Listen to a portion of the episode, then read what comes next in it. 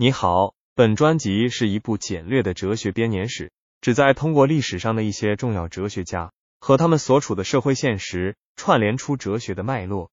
这一期节目，我们对中世纪的哲学思想做一个总结。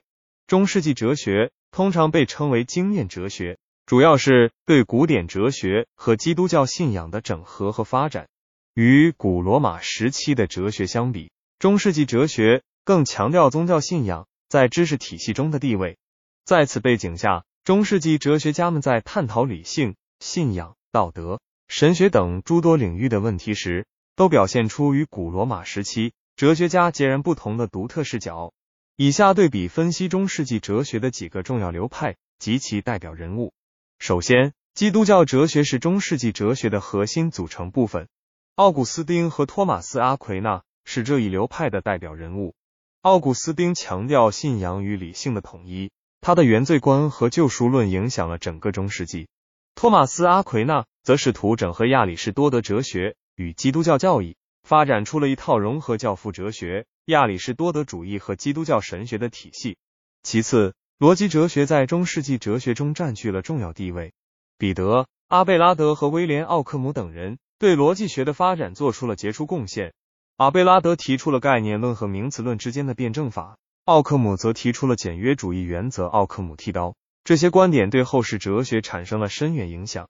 在对比中世纪哲学与古罗马哲学时，可以看到他们之间存在着明显的差异。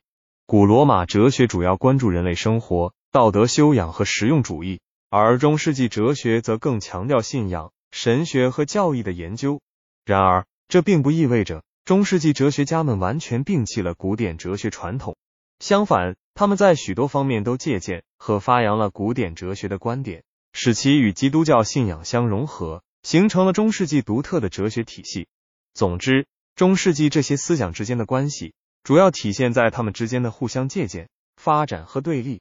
在中世纪哲学中，基督教哲学、逻辑哲学等各个流派之间经常发生学术争论，推动了哲学思想的进步。同时，这些流派也相互融合，形成了一个多元化的哲学体系。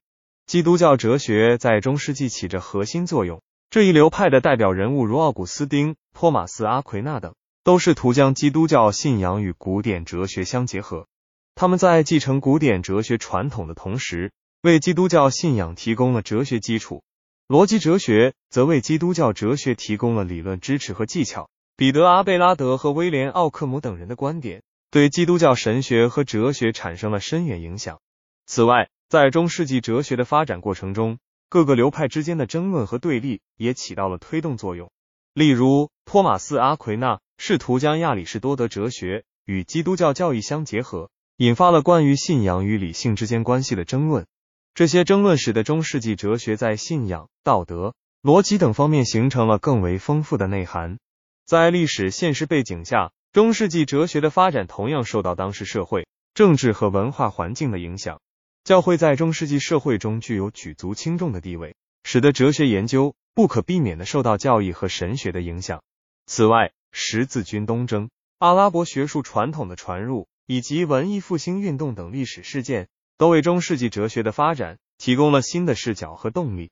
综上所述，中世纪哲学中各个流派之间的关系是相互借鉴、发展和对立的。